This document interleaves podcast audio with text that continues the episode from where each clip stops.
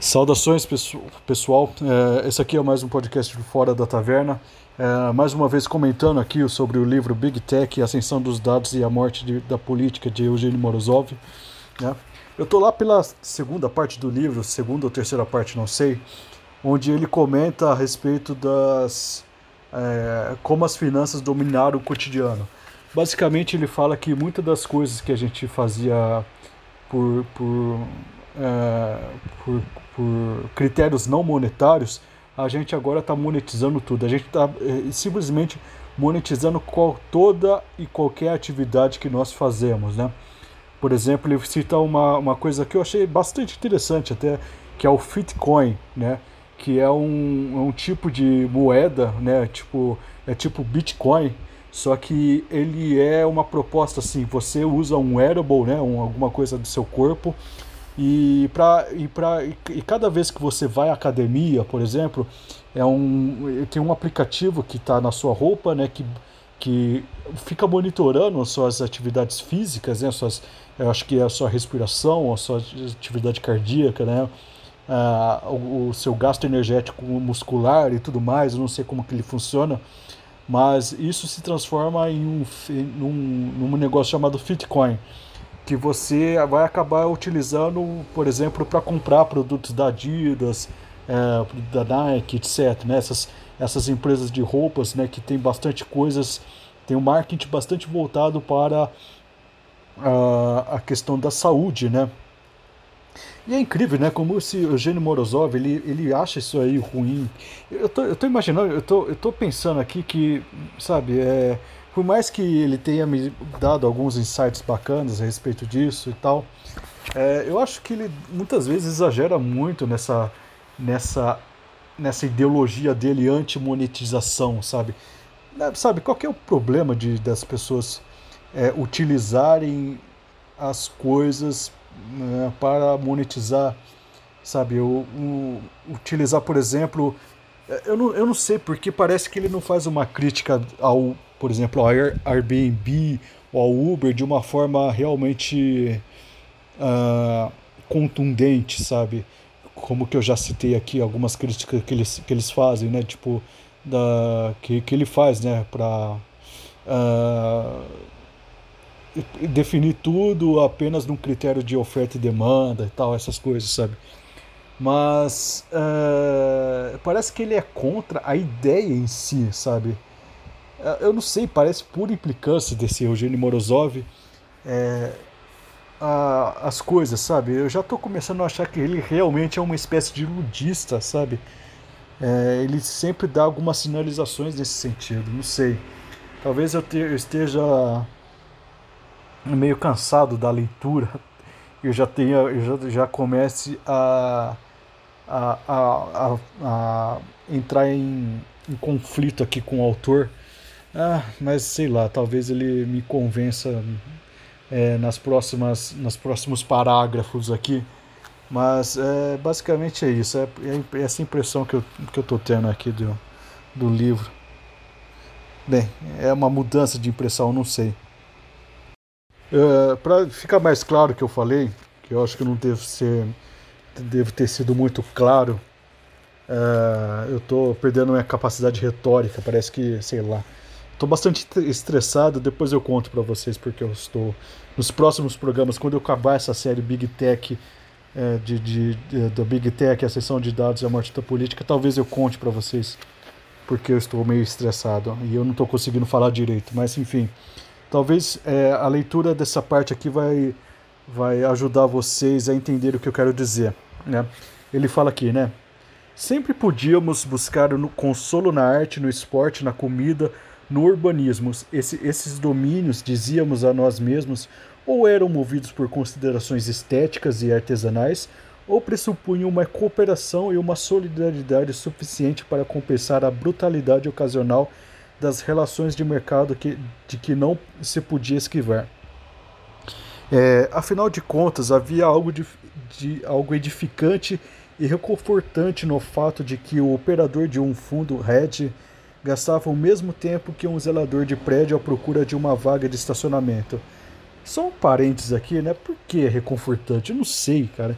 ele tem uma certa raiva do de, dessa figura do do do que que ele coloca aqui do operador de fundo Red e uma certa simpatia bem pueril, sabe, bem típica de quem é de esquerda, sabe, pelo pelo proletário, sabe, pelo pelo zelador aqui. É, sabe, uma, essa predileção pelas classes oprimidas é uma coisa interessante que você vai notar que você nota muito claramente nas classes oprimidas é que, segundo essa, a perspectiva desse pessoalzinho aí, é que as classes oprimidas não é, tudo, não é aquilo que eles desejam. Se você pegar, por exemplo, as, os grandes movimentos populistas de, de direita que é, de hoje ou de, de séculos, ou de, de, de de, uh, de dezenas de anos atrás, de séculos atrás até, você vai ver que toda é, existe uma predileção do pobre é, é para esse tipo de coisa, sabe? É, esses, esse, esses populismos de direita mais conservador e tal, porque o povo é naturalmente um pouco mais conservador e sempre foi, sempre será, sabe? E eu acho interessante ele, ele tomar as, a, essa simpatia tão absurda pelo povo, pelo zelador, né? Esse zelador que ele está falando aqui provavelmente votaria no Trump, né? Enfim, é só uma, é só uma questão aqui sobre essa, essa, essa, essa tal, esse sentimento edificante e reconfortante que ele fala aqui. Né? Bem, vou continuar aqui a leitura. Dez anos atrás, essa suposta igualdade entre ambos, né, que ele fala, essa igualdade que ambos têm de procurar a vaga de um estacionamento, era um dado aparentemente inalterável da realidade. Hoje não passa de uma imperfeição tecnológica facilmente corrigível com o celular. Tá, e daí? Graças a Deus é corrigível isso com o celular, sabe? Ah, se o cara lá do fundo Ed consegue gastar menos tempo com isso, bom, bom para ele, né? É, não sei, parece que é um ódio meio gratuito aqui que ele tá, que ele tá destilando, sabe? Parece que ele está escrevendo com a bíblia aqui para fora, espumando pela boca, achando que, nossa, que, que se antipatizando com, com qualquer figura um pouco mais abastada, sabe? Que inclusive ele deve ser uma figura abastada. Esse, esse tipo de pessoalzinho aqui que, que sempre fala, eles geralmente têm empregado doméstico em casa, sabe? é, tem, tem diarista, tra, trata as diaristas e as empregadas domésticas como qualquer pessoa do seu nicho, sabe? É um autorzinho de, de, de, de, de livro que tem tempo para escrever um livro, sabe? Ele deve ser um pouco abastado, sabe? De publicar, de dar palestras. Eu acho que ele dá palestras também. Bem, eu vou atrás depois. Sabe, eu já tô ficando meio com, com uma certa antipatia com o autor, né? Mas Talvez eu esteja apenas num momento ruim também, porque o autor escreveu algumas coisas aqui que eu gostei bastante, sabe? Mas é, se, você fosse, se vocês forem pegar primeiros, os primeiros programas que eu comento do livro, é, vocês vão notar isso. Bem, eu tô mais calmo agora. Acabei de acordar e eu tô lendo um livro aqui Uh, bem, comecei de novo a achar algumas coisas interessantes nesse livro da Big Tech, Ascensão dos Dados e a Morte da Política, que é que ele faz uma crítica aqui à, à economia compartilhada. Né? Porque, é, para quem não conhece esse conceito de economia compartilhada, é, trata-se de é, um, uma ideia de, de convivência em sociedade, de economia, é, muito capitaneada por essas empresas, grandes empresas de tecnologia, né, as big techs. E um, um dos principais, é, uma das principais ideias desse negócio é você abolir a questão da propriedade, né, e, e fazer com que todas as coisas que nós usamos sejam elas sejam realmente compartilhadas, né? Elas, elas, é, por exemplo, eles citam aqui uma hipótese de um de um carro, de, de um, por exemplo, você você quer chegar de um lugar para o outro, uh, você tem você tem essa, essa questão do aluguel do carro, né? Então você tem um, um, sei lá, um carry code no carro Você passa o seu celular e conforme as suas as suas credenciais, né, ele desabilita o carro para você poder usá-lo, né, e deixar em algum lugar. Sabe aquelas aquela a mesma coisa, aquela mesma ideia que tinha antigamente, que parece que não tem mais, mas é você tinha uns uns patinetes, né, que você colocava o QR Code lá, é, andava com um patinete e deixava ele em algum lugar, né? A ideia seria mais ou menos essa, né? Aí vinha alguém da empresa pegar e colocar num lugar.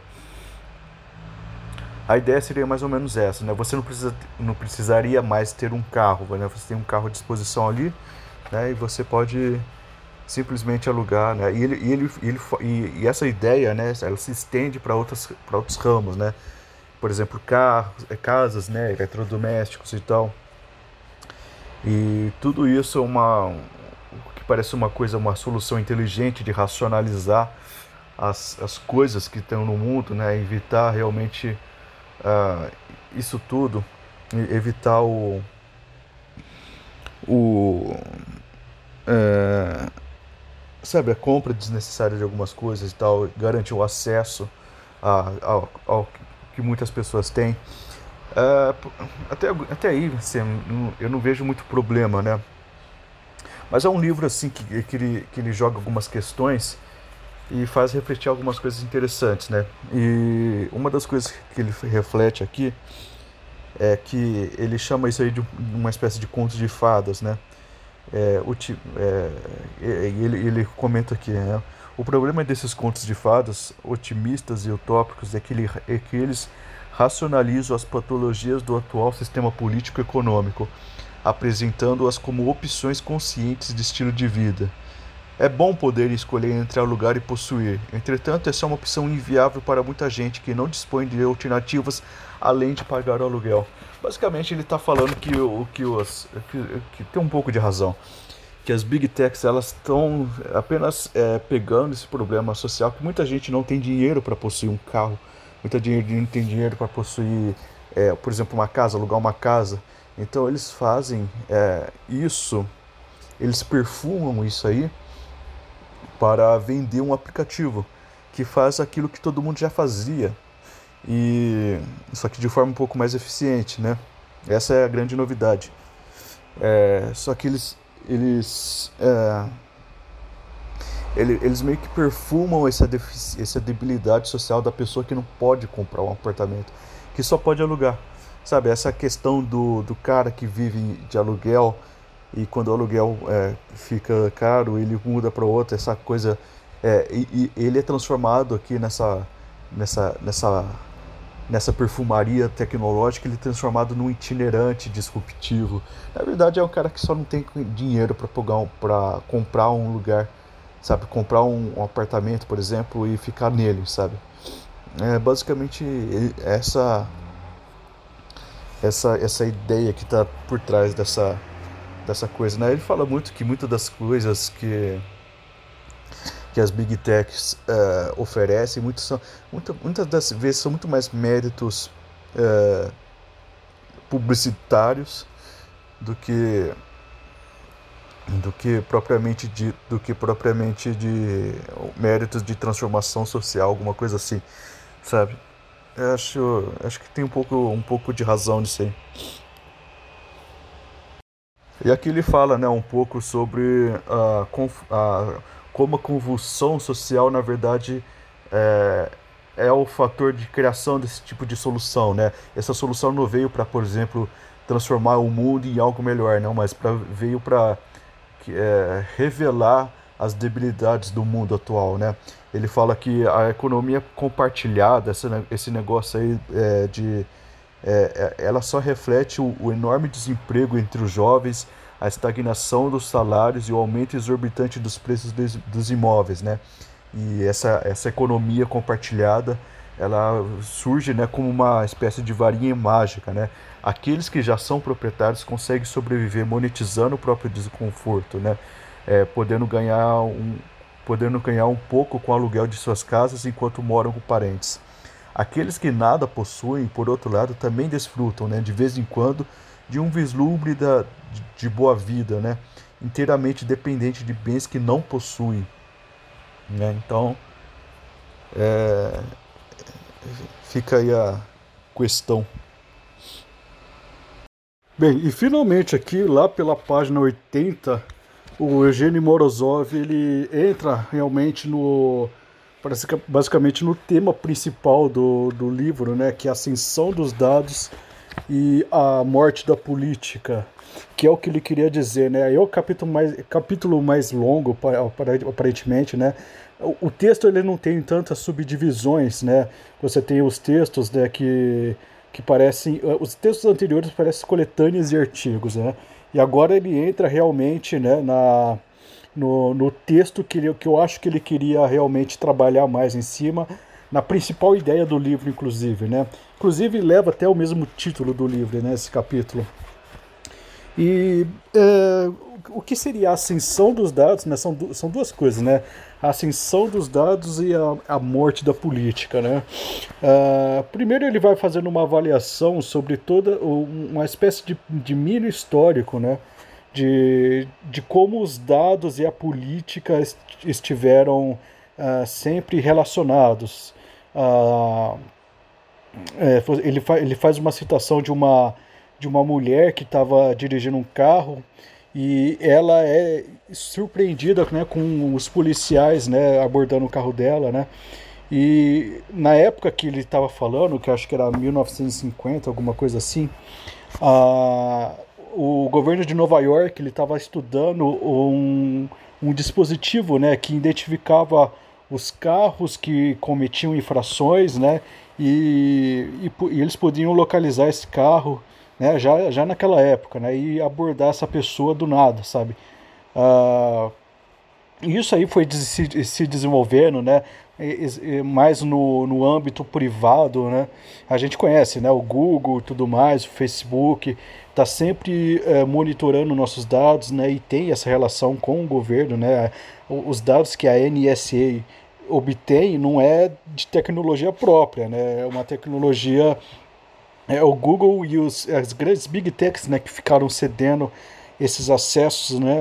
Esses esses dados para a NSA e teve todo aquele escândalo e, e tudo mais, né? Eles têm os, os métodos próprios, mas mas eles utilizam das big techs também para é, fazer aquele cruzamento de dados, né, fazer delinear todo o seu perfil, né, eles estão te monitorando, né, uma coisa que assim de, um, de, uma, de uma forma que eu acredito que nem a União Soviética conseguia fazer. Uh, e o que, que, ele fala da ascensão dos dados e a morte da política é uma coisa muito mais além do que do que uma do que uma vigilância do governo em, cima do, do povo que está. É, ele não descreve aqui uma, uma típica. Uh, uma típica, uma típica, um típico cenário né, da, daquele livro 1984 do George Orwell, que é um livro onde a população ela se sente oprimida, né, se sente, se sente é, pressionada por um governo gigantesco.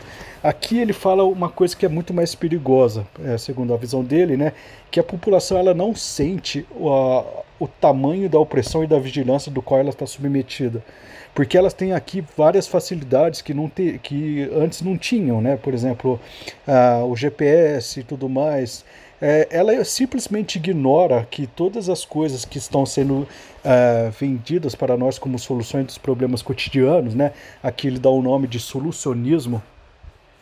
Eles também, é, eles também estão Uh, esses, essas soluções eles também estão é, alimentando outra coisa que é basicamente uh, uma regulação. Qual que, ele, qual que é o nome que ele utiliza?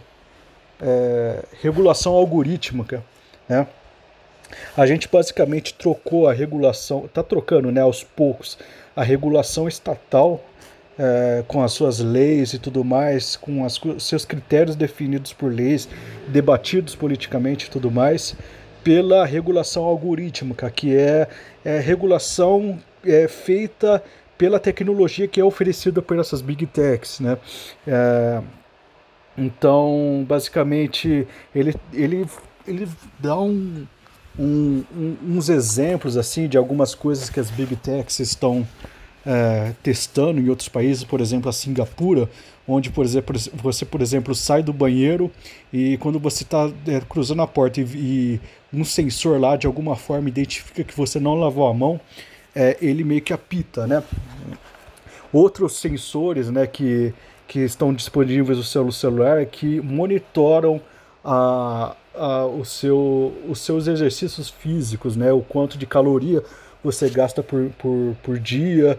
É, e esses, esses, essas coisas, né, elas estão sendo relacionadas né, com, com o sistema de saúde pública, né? E estão definindo coisas como, por exemplo, se você. Acho que foi na Inglaterra que eles citam um exemplo de que se você é, frequenta a academia de uma, de uma certa frequência, você é, faz exercícios de formas regulares, né? E tem como monitorar isso pelas pelo seu celular, né? Já, já identifica diversos padrões de respiração, de, de batimento cardíaco e tudo mais, né? Especialmente se você utilizar aqueles wearables, né? Que está direto no seu corpo. Enfim, é, conforme ele vai identificando os seus padrões saudáveis de cotidiano, você vai ter, vai, vai você ganha diversos é, benefícios fiscais e tudo mais, é, porque tecnicamente você está ajudando a, a a desafogar o sistema de saúde pública, né? E o que ele fala, isso aí aparentemente pode se parecer muito, muito, muito bom, né? Uma ideia muito boa, até disruptiva, né? Como ele gosta de falar aqui, ele, ele fala de uma forma crítica, né? Uh, mas é, isso aí está transformando, né? Muito mais, é, é, muito, é muito perigoso porque ele está, é, segundo o autor, né? Eu não estou falando por mim, estou falando pelo autor é, é muito perigoso, pois isso está transformando a, na, na cabeça da população que não é necessário mais a política para é, resolver problemas políticos, né? Como, é, ou problemas administrativos relacionados à política, né? como administração pública, transporte e tal. E ele é, fala disso dando highlights muito interessantes a respeito do, do, do qual que é o princípio político da, da da saúde pública? Qual, qual é o princípio político de, de a gente ter é, leis? Né? É, ele fala aqui, quando, quando a gente é, é, tem essa impressão de que uh, o, o, esses aplicativos vão realmente substituir o papel do Estado, uh, que é uma coisa que até muitas pessoas, acho que especialmente anarcocapitalistas, eles têm essa ideia, né? É, de que as soluções privadas podem suplantar as soluções políticas do Estado e tudo mais. É, não tive tempo de refletir sobre isso. Eu acredito que tenha muita coisa muito é, é, tem muita coisa muito nebulosa e muito mal explicado por eles, né? Enfim, negócio de saúde pública, o negócio de de, de uh, é, segurança pública especialmente, né? Mas é, segurança nacional, não sei se faz sentido pensar nisso num, num ambiente anarco, né? Mas enfim, tem muitas coisas muito mal explicadas, um, umas explicações muito muito muito muito ruins. Eu, por enquanto eu acredito que o Estado realmente tem algumas prerrogativas é, inquestionáveis, né? Inquestionáveis, né? Saúde pública ou, ou segurança pública, até a educação. E, embora embora eu aceite que o Estado tenha concorrentes nessa, nessas áreas, né? Mas deve ser uma prerrogativa realmente do, do Estado essas coisas, né? Mas enfim, não é isso que eu queria dizer. É, ele fala que é, é essa impressão de que a, a, os aplicativos estão realmente resolvendo as questões da saúde pública é bobagem, porque é, eles estão realmente é, apenas remediando um micro-universo de um indivíduo, mas não estão olhando o todo, eles não estão preocupados com. É, eles estão apenas resolvendo problemas, constantemente resolvendo problemas, né? Uh, e, e, é basicamente isso, né? Porque é, esses aplicativos, essas automatizações, elas não são, elas não vão no âmago, elas não têm, elas não têm uh, uh, o é, elas funcionam meio que mecanicamente. O que ele está falando, ele faz um paralelo muito interessante que eu, que eu acho que, que dava para refletir sobre é, essa é, essa obsessão de, da, da regulação técnica da sociedade que é muito presente nos positivistas, né? É, os positivistas realmente achavam a gente pode até pegar um exemplo histórico, né? Pensando nisso aí, né?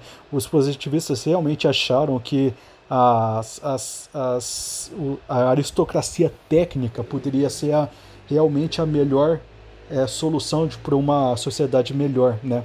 Para uma sociedade mais rica, mais próspera, mais justa, né? E foi justamente nas épocas onde, onde essa prerrogativa reinou que foi as épocas onde uh, mais atrocidades democráticas foram, foram acontecendo, né?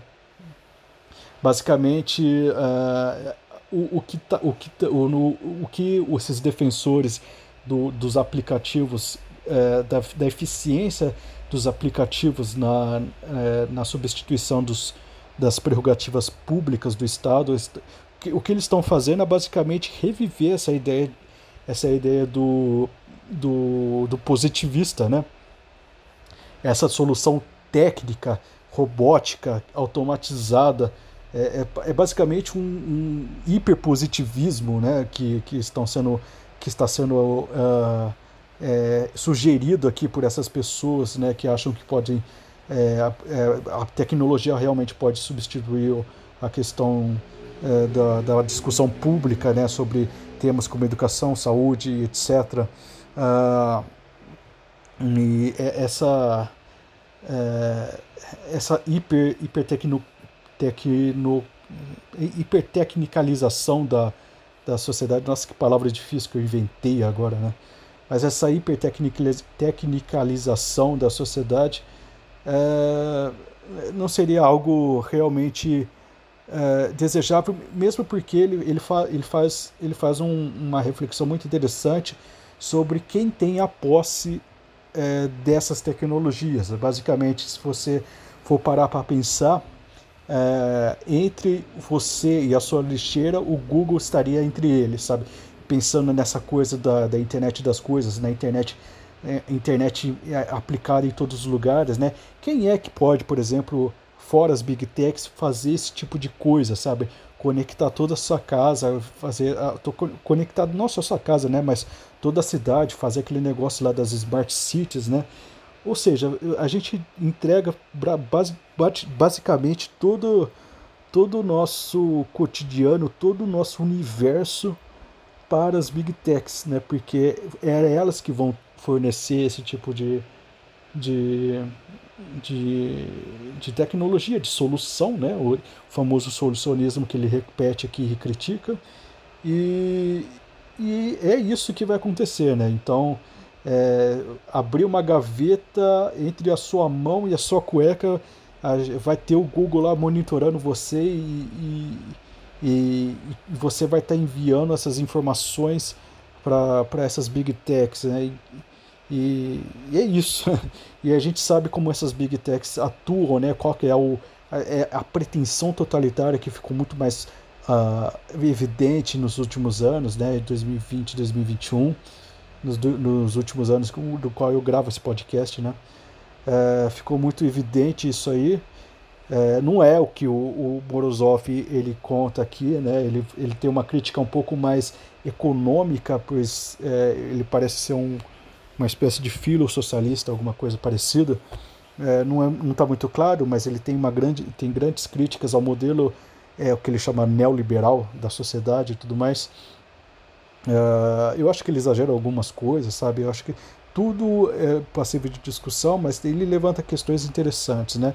Então, é, esse é o perigo de você deixar que as big techs intermediem, né? Toda a sua existência, né? Você com as coisas, você com a sua casa, você com a cidade, você com, com até com as outras pessoas, né? É aquele tipo, é típico universo do Black Mirror, né? Uh, ele, ele coloca questões interessantes, né? A, a, respeito disso aí. E a gente sabe qual é o poder totalitário que tem essas big techs, né? Essa ânsia de controle, de regulação, de, de querer impor sua visão de mundo a goela abaixo toda a sociedade, é uma coisa que é muito comum, né? É, enfim, é, talvez, talvez esse, esse mundo de, de corporações dominando tudo, esse mundo meio que privado dominando tudo, né? essa, esse, essa utopia, esse landscape é, anarcocapitalista talvez não seja realmente uma, uma um paraíso, como se diz, né? Enfim. Bem, uh, é isso que eu queria dizer. Por enquanto, uh, não se esqueça de de gravar estou sabendo não se esqueça de uh, ajudar lá acessar o, o, site do Taverna do Lugar Nenhum ver os podcasts tanto do Taverna do Lugar Nenhum quanto do Fora da Taverna eu vou eu prometo fazer mais com mais frequência né que eu estou em, em época de mudança eu estou trabalhando bastante para poder bancar as mudan a mudança também né que, que eu estou querendo fazer uh, e meus objetivos financeiros futuros e tudo mais. E eu preciso realmente de tempo e quando eu estou trabalhando muito, eu não estou conseguindo tempo para parar e pensar em podcast também. Mas isso aí vai. vai, vai eu, eu vou resolver isso aí e as, os podcasts vão se tornar mais frequentes, eu prometo. Eu vou continuar né, com a leitura do Big Tech, a seção dos dados e a morte da política, é, nos próximos podcasts, né, no próximo podcast. Uh, eu vou continuar fazendo as minhas reflexões é, é, aleatórias né, nesse Fora da Taverna.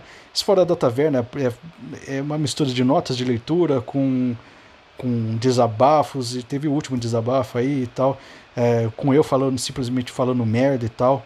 Uh, e é isso aí. Eu espero que tenha gostado. espero que seja proveitoso e tenha dado várias ideias bacanas. É, eu não sei o que eu falo. Até mais. Fiquem com Deus.